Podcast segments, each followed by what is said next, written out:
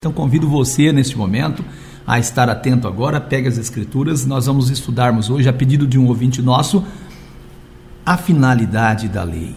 A finalidade da lei. Então existe uma ideia entre a cristandade de que a lei foi abolida e que o próprio Jesus aboliu a lei e que estamos debaixo da graça. E assim afirmam que nós não precisamos obedecer ou submetermos aos dez mandamentos. Então nós podemos transgredir os dez mandamentos, não tem problema nenhum, não. Não é pecado nada daquilo, não. O objetivo deste estudo é ajudar você que leva a sério as coisas de Deus, pois muitos repetem esse ensinamento sem fazer uma investigação bíblica.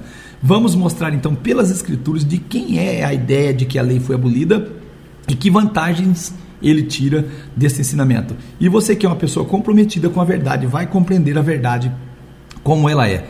Que Deus possa nos abençoar neste estudo em nome de Jesus Cristo. Amém? Pega as escrituras em nome de Jesus para nós lermos a palavra de Deus. Sem o conhecimento e sem estar com as escrituras na mão, não faz sentido é, estudar a palavra, porque temos que estar baseados na palavra de Deus. Amém? Graças a Deus. Então eu quero começar com algumas perguntas. Com algumas perguntas. Você que crê que Jesus aboliu a lei, você crê na existência do pecado? Sim, né? Que existe pecador?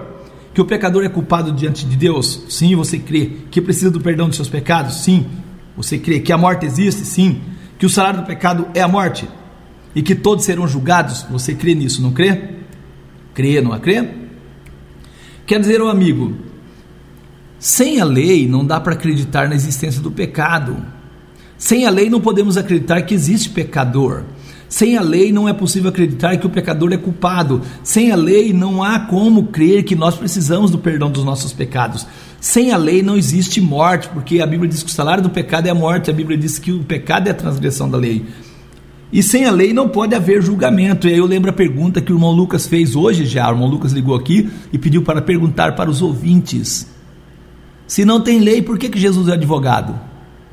Se não tem lei, por que julgamento? Julgar a base de quê, se não tem lei? Também está escrito que Jesus, ele nos salva dos nossos pecados e dará à luz um filho e chamarás o seu nome Jesus, porque ele salvará o seu povo dos seus pecados. Mateus 1 e 21. Mas aonde não há lei, o pecado não é levado em conta. Romanos 5, versículo 13. Onde não há lei, o pecado não é levado em conta. Onde não há lei, o pecado não é levado em conta. Romanos 5 e 13. Romanos 7 e 8 ainda. Porquanto onde não há lei está morto o pecado. Agora eu pergunto: quem disse para Eva que a morte não existia? É isso mesmo, foi o diabo, Satanás. Então dizer que a lei não existe é pregar a mensagem de Satanás. É pregar a mensagem de Satanás. E eu pergunto para você agora, meu amigo, em quem você vai crer? Em quem? Em quem você vai acreditar? Em quem? Em quem? A pergunta é: em quem você vai crer? Sabe quantas vezes, meu amigo, minha amiga, são citados nas Escrituras os termos lei de Deus ocorre oito vezes, lei de Deus. Já o termo lei do Senhor ocorre 22 vezes nas Escrituras. 17 vezes Deus diz minha lei, mesmo assim os crentes insistem em dizer que é de Moisés. 17 vezes mandamentos ou mandamentos de Deus três vezes. Já 26 vezes Deus diz meus mandamentos. Mandamentos do Senhor ocorre 24 vezes. E sabe quantas vezes ocorre o termo mandamento de Moisés? Nenhuma vez. E mesmo assim a cristandade ensina que a lei é de Moisés. Meu amigo, minha amiga, eu vou dizer para você o seguinte: sabe por que você diz que a lei é de Moisés? Porque o seu líder religioso ensinou você assim. E sabe por que, que o seu líder religioso ensinou você assim? Agora você vai entender por que, que eu estou falando isso. Se o seu líder religioso dizer que a lei é de Deus e dizer para você que Jesus aboliu a lei, não ficaria estranho? Viu por que, que eles dizem que é de Moisés? Sendo de Moisés, Jesus pode abolir.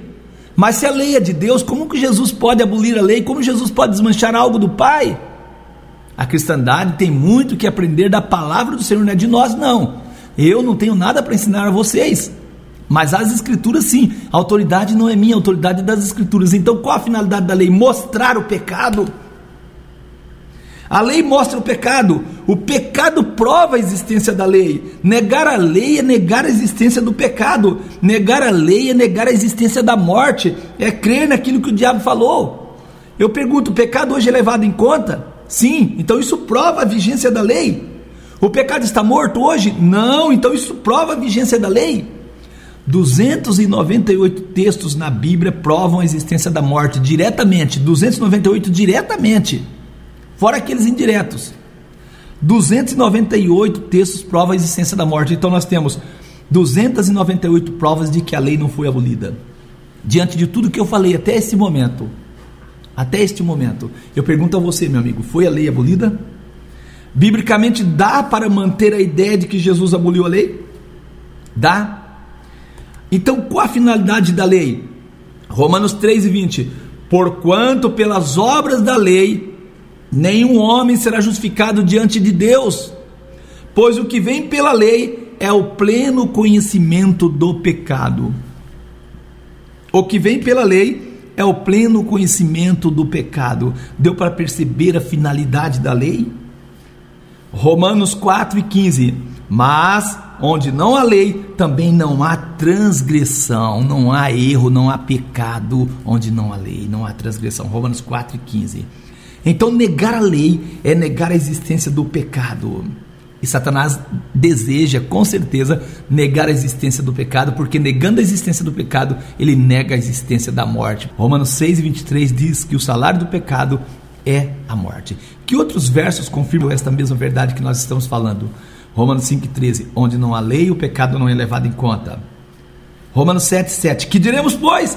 É a lei pecado? De modo nenhum, contudo, eu não conheci o pecado senão pela lei, porque eu não conheceria a concupiscência se a lei não dissesse, não cobiçarás. Romanos 7, 7, Paulo diz, eu, eu não conheceria a concupiscência se a lei não dissesse, não cobiçarás. Romanos 7, 7.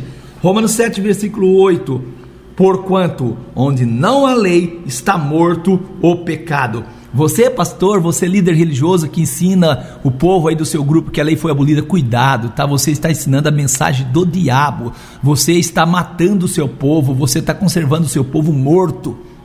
É muito sério o que eu estou falando. Cuidado. Eu pergunto para você, meu amigo, que é uma pessoa séria, que gosta da palavra do Senhor, a lei foi abolida? Dá para manter esta ideia que a lei foi abolida? Dá? Presta atenção no que eu vou falar aqui. Ó. O pregador, ele vai fazer o que? Pregar. Pregar o que? O evangelho, certo? O evangelho que fala de quem? De Jesus. Jesus que morreu e nos deu o que? A sua graça, muito bem. A graça para nos salvar do que? Do pecado. O pecado que, segundo a Bíblia, é transgressão do que? Pecado é transgressão do que? Da lei. Agora eu pergunto, vamos lá.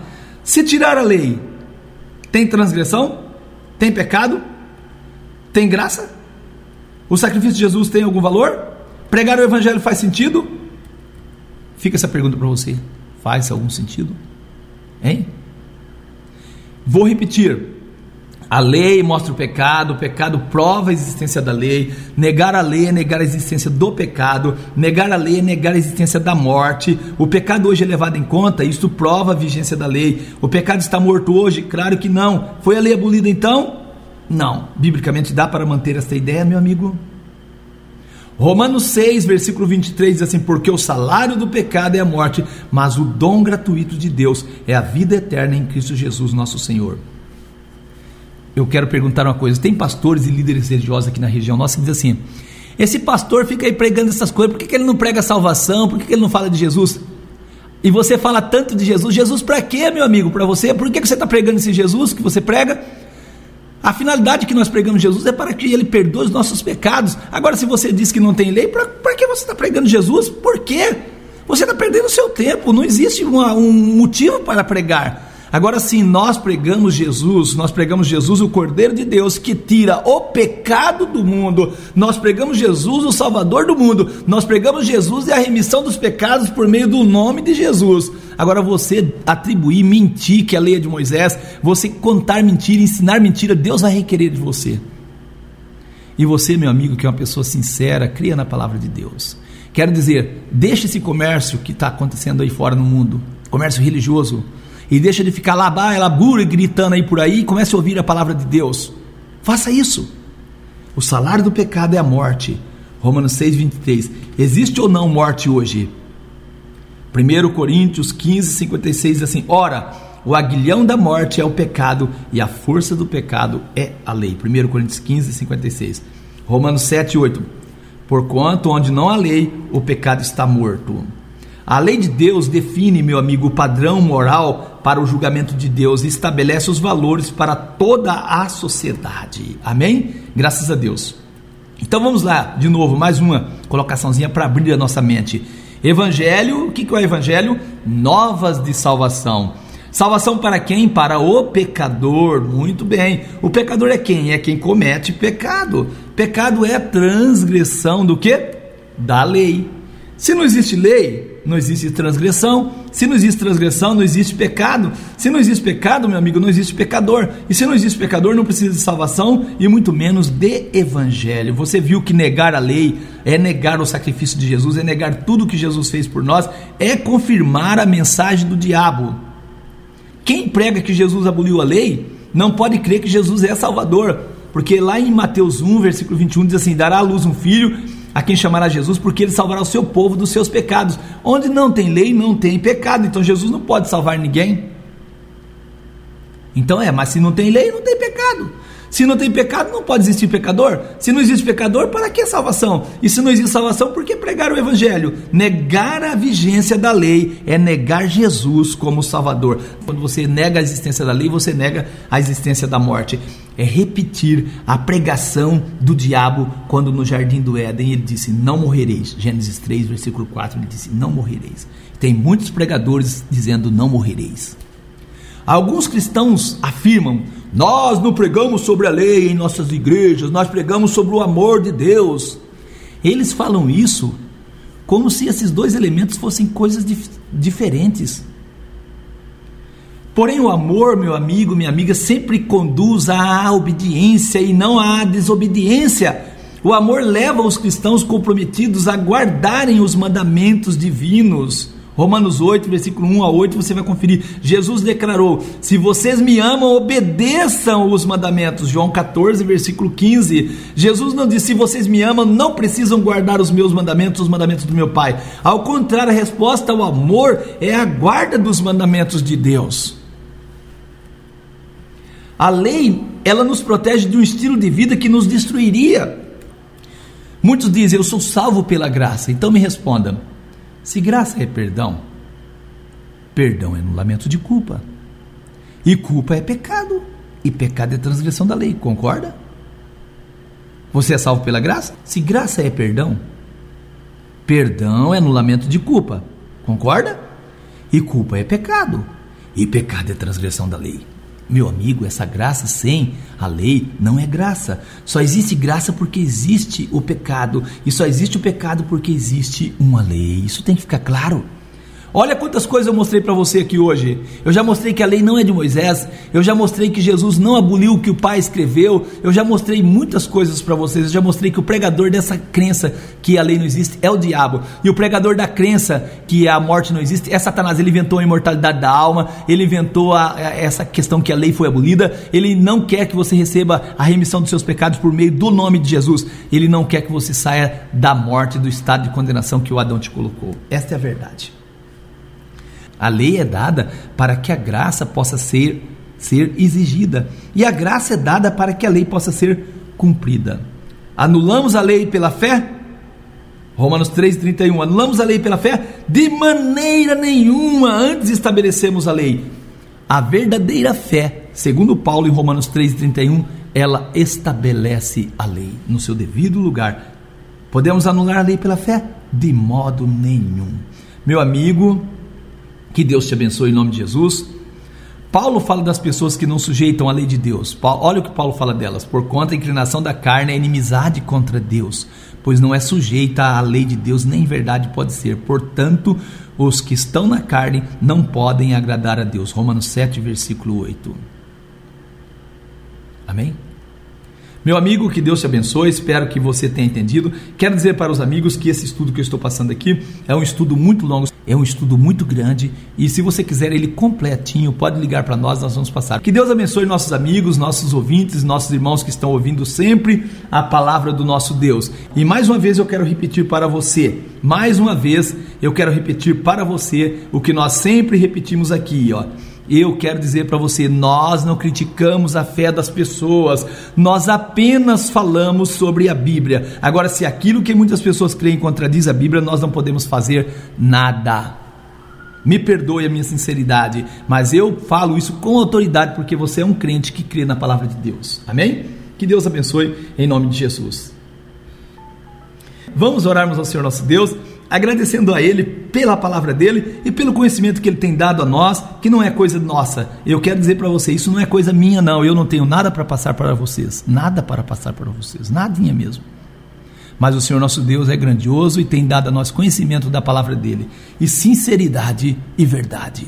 Amém? Um crente hoje precisa de conhecimento e de ser corajoso e verdadeiro. Quer dizer, você tenha coragem de romper com o sistema errado que existe.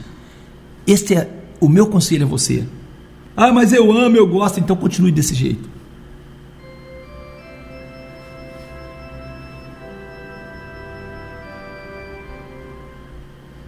Iremos orarmos ao Senhor nosso Deus em nome de Jesus.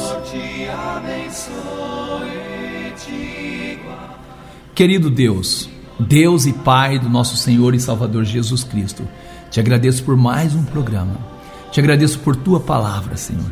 Te agradeço porque tu tens sido, ó grande Deus, misericordioso, compassivo, cheio de graça para conosco. Te agradeço por este ouvinte que foi impactado, Senhor, por tua palavra. Peço que o Senhor possa conservar o coração dele, um coração, Senhor, que busque a tua palavra, um coração entendido, e que a palavra do Senhor venha achar lugar nos demais corações e que a mensagem do Senhor possa enriquecer o coração de cada pessoa. Eu te agradeço em nome do Senhor, do nosso Salvador Jesus Cristo, e peço a bênção do Senhor para cada ouvinte. Peço por cada pedido de oração que chegou neste momento a nós. Te peço por aqueles que se encontram hospitalizados, enfermos, por aqueles que se encontram sem esperança, Senhor Deus eterno, por aqueles que se encontram, Deus querido, é, enlaçado pelo vício, pelo poder das trevas. Peço libertação em nome de Jesus.